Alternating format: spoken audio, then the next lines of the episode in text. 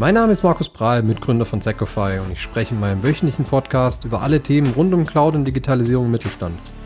Mich interessiert vor allem die Erfahrung nach einem abgeschlossenen Projekt, aber natürlich auch, was sich gerade in der Cloud-Welt so tut. Und damit würde ich sagen, starten wir.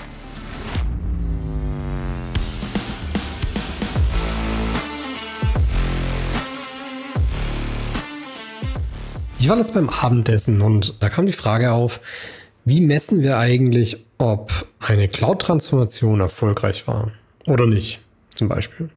Oder ähm, ob wir eine Cloud-Transformation erfolgreich abgeschlossen haben. Und mein erster Impuls war eben zu sagen, ja, es funktioniert jetzt alles, wie wir es uns vorgenommen haben. Wir haben uns vielleicht Projektziele mitgenommen und Haken dahinter. Und das stimmt wahrscheinlich auch in einem bestimmten Level.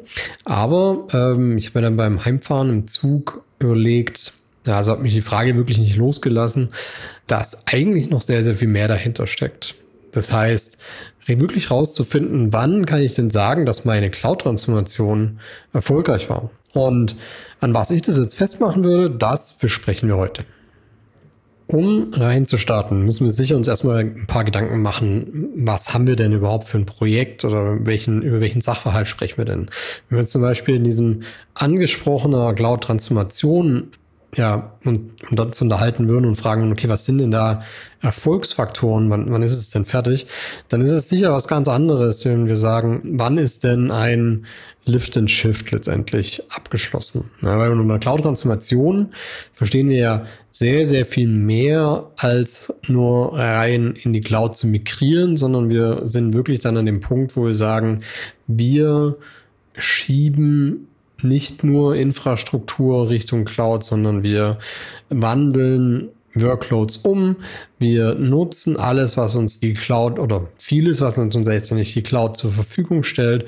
Gleichzeitig bauen wir aber auch die Organisation danach um, um ja mit diesen neuen Möglichkeiten zu arbeiten. Das heißt, die Erfolgsfaktoren sind hier unendlich komplexer, wenn ich einfach nur sage, ich schiebe es jetzt von links nach rechts und wenn alles wieder funktioniert wie vorher, dann war es für uns ein erfolgreiches Projekt. Nichtsdestotrotz gibt es wahrscheinlich Erfolgsfaktoren, die für beide Seiten der, ja, also für, für beide angesprochenen Projekte genauso gleich greifen und ja, Punkte, auf die man letztendlich achten sollte. Schauen wir mal mit den Projektkriterien zum Beispiel.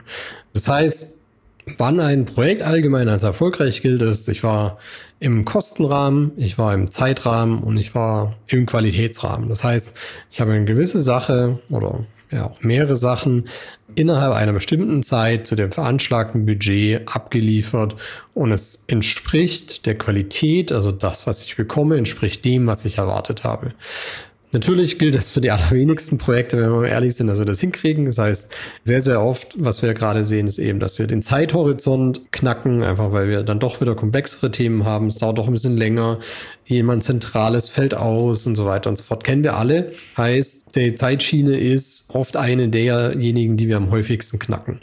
Wenn wir jetzt in einem drei Monate Projekt, aber vielleicht einen Monat mehr brauchen, dann ist die Frage, also wenn es im gleichen Kostenrahmen bleibt, ist das Projekt dann erfolgreich oder war es nicht erfolgreich? Nach den ja, Kriterien, die wir uns aufgeschrieben haben, die wir vorher vielleicht auch im Kickoff vereinbart haben, wären wir in dem Fall eben nicht erfolgreich. Aber ich, das abgelieferte Ergebnis kann durchaus noch im erwartbaren Rahmen sein, weshalb wir natürlich auch sagen könnten, okay, das Projekt war durchaus erfolgreich. Aber das sind erstmal nur die reinen Projektthemen. Also Kosten, Zeit, Qualität, ist erstmal rein der Blick auf ein Projekt.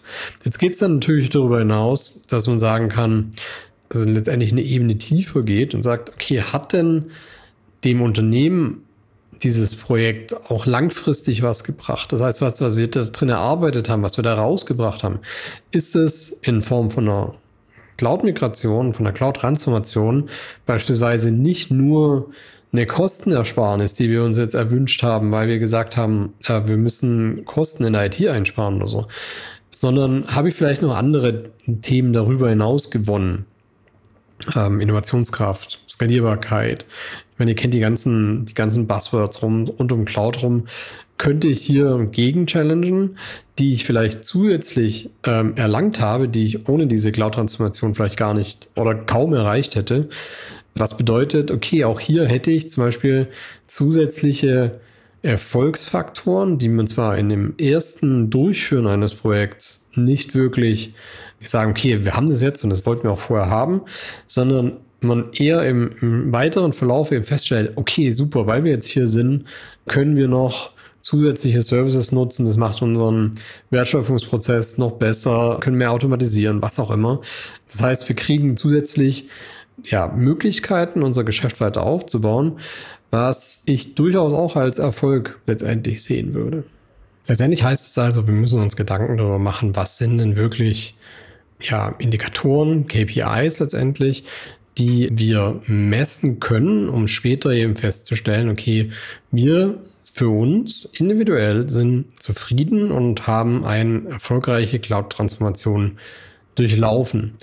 Die sind gerade auch relevant, sich mit solchen Themen auseinanderzusetzen, also gerade mit so Indikatoren, weil ich damit natürlich auch in gewisser Art und Weise ein Projekt Fortschritt tracken kann und eben auch sagen kann, okay, wir müssen jetzt vielleicht noch den letzten Meter gehen oder wir haben eigentlich schon alles erfüllt, was wir äh, uns vorgenommen haben. Gleichzeitig lässt man natürlich oder kann man anhand von vorgefertigten Messwerten, die uns eben wichtig sind, äh, dass wir die erreichen, verhindern, dass wir während des Projekts, die am meisten in irgendeiner Art und Weise agil aufgebaut sind, äh, zu weit nach links oder rechts vielleicht rutschen ja, also letztendlich die ähm, Indikatoren halten uns auch ein bisschen in der Bahn. Ne? Also lasst kontrollieren uns auch natürlich selber. Ja, was können jetzt solche Indikatoren sein? Ich glaube, das ist so das Relevante, was wir heute auch besprechen sollten. Gleichzeitig gibt es natürlich hier auch Unmengen an Möglichkeiten, in die wir reingreifen würden. Deswegen würde ich mich jetzt mal so auf, keine Ahnung, 10, 12 beschränken wollen, die ähm, sicher am aller, aller häufigsten vorkommen und die man auch ganz gut tracken kann, glaube ich. So, also starten wir noch einfach mal. Indikator Nummer eins ist sicher, den man eigentlich am häufigsten sieht, in irgendeiner Art und Weise Kosten. Und egal, ob es jetzt hier darum geht, ums Projekt selber, also wie viel Kosten hat das Projekt letztendlich verursacht und es ist in dem Rahmen geblieben, mit dem ich mir vereinbart habe. Aber viel wichtiger vielleicht auch noch, was für eine langfristige Erfolg von einer Cloud-Transformation steht, ist, sind die Kosten des Verbrauchs, also den ich, die ich praktisch jeden Monat aufs Neue verursache, in dem Rahmen, wie ich sie erwartet habe, oder macht mich das in Anführungszeichen unzufrieden, was da jetzt passiert, weil es viel teurer ist, weil es viel, viel mehr ist, wie ich, wie ich gedacht habe. Bedeutet, hier sich zu überlegen, also auch vielleicht ein bisschen vorauszukalkulieren und zu sagen, okay, wir haben dieses Budget für Cloud-Infrastruktur oder was auch immer und wir müssen das regelmäßig tracken, um zu schauen, ähm, ob wir in der Erwartungshaltung drin sind, warum wir dieses oder warum wir unter anderem dieses Projekt überhaupt gestartet haben. Und das ist einer der Hauptgründe, warum wir in immer mehr großen Cloud-Organisationen, also großen Konzernen, die wirklich so große Cloud-Teams haben, immer öfters auch einen FinOps-Bereich finden. Bedeutet irgendwie ein Controller, der praktisch nichts anderes macht, sondern wie sich damit zu beschäftigen, wie welche Kosten werden denn durch Cloud verursacht und ja, letztendlich oder praktisch durch den ganzen Apparat, der letztendlich an dieser Cloud-Transformation hängt und wo ist gegebenenfalls Optimierungspotenzial. Eine zweite Kenngröße ist das Security Level ist natürlich jetzt schon deutlich schwieriger zu messen. Was wir hier häufig sehen, ist eben, dass man ähm, beispielsweise in seinem Tenant gewisse Policies vordefiniert und dann mit Tools, entweder direkt Bordmitteln oder Tritttools, regelmäßig Auswertungen fährt, also praktisch Eigenaudits fährt und das gegen Challenge. Und dann sagt, okay, wir wollen Security Level von mindestens 90 Prozent diesen Monat waren wir jetzt zum Beispiel bei 88, ist noch okay, aber ähm, einfach auch zu wissen, ich messe mich in irgendeiner Art und Weise selber gegen ja, Security-Vorgaben, die ich mir stelle. Eine dritte Metrik, die wir häufig sehen, was natürlich auch bei, gerade bei Unternehmen kommt, die ähm, selber entwickeln, ist Time to Deploy. Also wie schnell habe ich eine neue Lösung oder eine Änderung in meinem Produkt, in meiner Infrastruktur umgesetzt. Wo wir das aber durchaus auch sehen, beispielsweise, ist eben im Office-Bereich. Das heißt, blöd gesagt, wie schnell hat ein Mitarbeiter einen neu aufgesetzten Laptop? Und wenn wir das vorher sehr, sehr häufig bei drei, vier Tagen hatten und jetzt runterkommen auf einen halben durch eine geschickte Nutzung von beispielsweise Intune und Autopilot, dann kann man das ja auch festhalten und sagen, okay, mein neuer Time to Deploy ist eben vier Stunden. Weshalb ich dann auch sagen kann, okay, ähm, das ist innerhalb meiner Erwartungen oder vielleicht weit drunter. Also nehme ich das auch als Erfolgsfaktor letztendlich mit. Metrik Nummer vier dürfte wahrscheinlich keinen überraschen. Das ist einfach Verfügbarkeit. Das heißt, sind meine Services nach wie vor nach einer Cloud-Transformation noch genauso gut verfügbar oder vielleicht sogar noch höher verfügbar wie vorher. Das ist relativ leicht zu messen in Form von zum einen natürlich den SLAs, die ich bekomme. Da kann ich dann sagen, okay, das ist das, was wir erwarten können, aber natürlich auch, wenn ich Ausfälle messe, zu sagen, okay, ich habe vorher diese Ausfälle gemessen, jetzt messen wir die Anzahl an Ausfällen und kann daran festmachen, natürlich bin ich jetzt besser wie vorher und sehe ich die Cloud-Transformation letztendlich als ähm, erfolgreich. Ein Punkt, den wir, ich sag mal, zumindest wenn er ohne Erklärung kommt, immer wieder sehen, ist Personalkosten IT. Die Erwartungshaltung ist immer noch manchmal da, dass sie sagen, okay, wir migrieren jetzt in die Cloud, dann läuft ja in Anführungszeichen alles von alleine und dann kann ich mir praktisch die Mehrkosten, die durch meinen Cloud entstehen, durch einen Mitarbeiter weniger wieder einsparen. Das fangen wir relativ früh an und sagen, okay, das ist nicht richtig, weil deine Mitarbeiter machen vielleicht einfach nur noch andere Sachen, aber du wirst in den seltensten Fällen Mitarbeiter abbauen, wenn du eine Cloud-Transformation durchführst, sondern deine Mitarbeiter werden eher die Möglichkeit bekommen, sich auf wertschöpfendere oder, oder wichtigere Punkte innerhalb deiner Wertschöpfung zu konzentrieren, wie immer nur zu schauen, oder sind die Backups letztendlich gut gelaufen oder muss ich jetzt mal wieder einen Adobe Reader ähm, neu installieren bei irgendjemand oder so. Oder äh, ja, also solche Kinkerlitzchen-Themen, die eigentlich für das Know-how und das, das Wissen, die die IT-Kollegen oft mitbringen, oft einfach nur so Nerven sind und die auch froh sind letztendlich, wenn sie die dann eben durch geschickte Automatisierung oder sowas abgeben können. Und demnach werden aber die Mitarbeiter eben andere, höher komplexere Anforderungen übernehmen können, die ähm, eben mit der Cloud-Transformation auch mit sich kommen.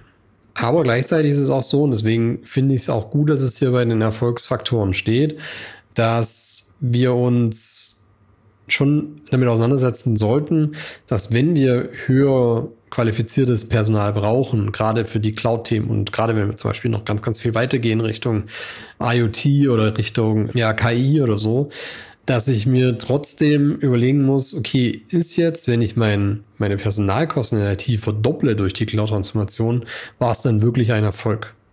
Bedeutet, deswegen sollte man auf jeden Fall einen Blick drauf haben, wie entwickelt sich in beide Richtungen, einfach um da das weiter einen Blick drauf zu haben.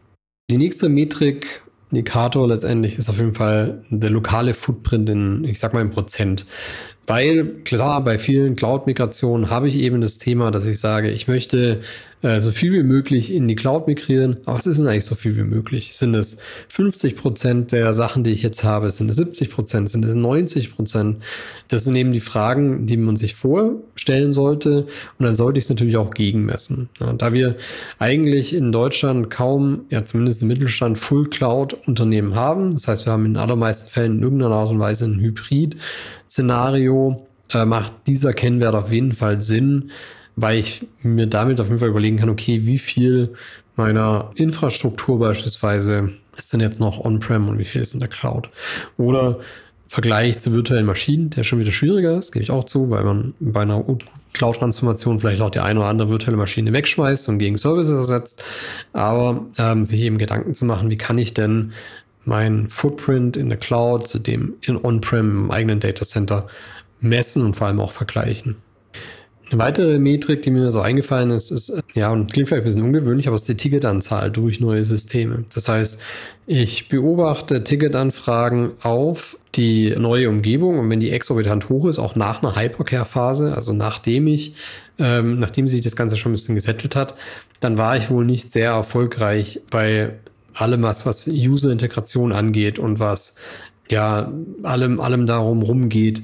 Das heißt, sobald ich merke, dass meine Ticketanzahl oder vielleicht das User-Feedback in eine gewisse Richtung geht, macht es sicher Sinn, dieses zu tracken und auch ähm, an einen Erfolg einer Cloud-Transformation zu hängen. Und um das jetzt mit den Indikatoren abzuschließen, vielleicht einer noch, schnappe ich mir hier ähm, die eingesparte Zeit durch die Automatisierung. Ich kann natürlich auch sagen, hey, ich bekomme eben mit der Transformation deutlich mehr Möglichkeiten, Abläufe zu automatisieren. Und mein Anspruch ist, dass ähm, von den zehn Prozessen, die wir jetzt migrieren werden in der nächsten Zeit, mindestens drei komplett vollautomatisiert sind oder was auch immer. Das heißt, äh, ich versuche die eingesparte Zeit gegenzurechnen und ähm, kann mir das auch wieder als Kennwert mitnehmen, ob ich denn erfolgreich war. Ja. Jetzt hatten wir ein paar, natürlich gibt es unendlich viele Möglichkeiten, wie man das trackt. Das ist sehr individuell fürs Unternehmen, äh, fürs Projekt. Wenn ich jetzt zum Beispiel mal ein, zwei Beispiele rauszunehmen, wenn ich sage, okay, ähm, ich möchte eine Cloud-Transformation durchführen, weil ich auf einmal Regulierungsstandards unterworfen bin, die ich erfüllen will, was es mir deutlich einfacher macht, dann gehört auch sowas in einen Cloud-Transformationsbewertung letztendlich mit rein. Beispielsweise ähm, erfülle ich damit jetzt alle T-Sex-Ansprüche, ja, wenn ich aus dem Automobilbereich komme. Oder wie weit habe ich denn jetzt einen Schritt Richtung ISO 2701 gemacht? Das wären eben so Themen, die dann eine gewisse Individualität auch mit reinbringen für Werte. Äh, das andere ist vielleicht auch weichere Themen, die ich eben dadurch bekomme, dass jetzt beispielsweise mein Wachstumskurs nicht mehr beschränkt ist, weil mein Datacenter halt vielleicht vorher voll war und ich jetzt die Möglichkeit habe, eben weiter zu skalieren. Wie würde man einen Erfolg davon messen? Schwierige Frage, aber ähm, sollte man sich eben dann für jedes Projekt dediziert fragen, okay, was sind denn jetzt meine wirklich kritischen Metriken und Kennwerte? Also fassen wir uns nochmal zusammen. Ich muss auf jeden Fall die für mich relevanten Zahlen kennen äh, oder Werte, sagen wir so. Auch schon vor der Migration. Zumindest sollte ich eine Ahnung davon haben, in welche Richtung will ich und wie kann ich mein jetziges messen und wie messe ich es danach, einfach um, um einen Erfolg herausfinden zu können. Damit kann ich später natürlich auch einen äh, Vorher-Nachher-Vergleich machen, was es mir deutlich einfacher macht, zu sagen, hey, okay, guck mal, die Kosten sind zwar vielleicht um 10% gestiegen, aber dafür haben wir das, das und das und das noch erreicht, ähm, was diese Kosten theoretisch auch wieder aufwiegt. Und es können natürlich viele weiche Kennwerte noch sein, die einfach vielleicht einfach nur einen Haken dahinter kriegen, äh, die man einfach mitnehmen kann. Also denken nicht nur in Zahlen, sondern kann auch zum Beispiel sowas sein, hey, guck mal, wir sind jetzt auf äh, Office 365, dafür haben wir jetzt die Möglichkeit, eben viel, viel einfacher KI-gestützt zu arbeiten. Oder wir konnten durch die Cloud-Migration jetzt weitere Security-Mechanismen implementieren, die wir uns eigentlich so gar nicht ähm, vorher hätten leisten können. Das heißt, wir haben auf einmal Zugriff auf beispielsweise ein Sieben, ganz, ganz einfach, ohne dass wir da jetzt ähm, ein Riesenprojekt draus machen. Oder ähm, ich habe Zugriff auf tief integrierte andere Security-Mechanismen. Auch hier wäre zum Beispiel zu sagen, okay, das ist ein zusätzlicher Erfolg, den ich mitnehmen kann. Oder meine IT kann jetzt ihre Systeme selbst betreiben. Das heißt, ich brauche jetzt beispielsweise niemand mehr ähm, externes dafür, der mir zum Beispiel Managed Service macht, sondern vielleicht einfach nur noch jemand, den ich im Fall der Fälle kurz ansprechen kann. Aber durch die Abnahme der Komplexität und durch die hohe Standardisierung innerhalb der Intercloud haben, hat jetzt meine IT auch mit einer beschränkten Mannstärke die Möglichkeit eben äh, die Infrastruktur weitgehend selber auch zu betreiben. Letztendlich können wir uns aber, glaube ich, einig sein, dass die Messung des Erfolgs ja für die Cloud-Transformation entscheidend ist und auch für den langfristigen Erfolg entscheidend ist.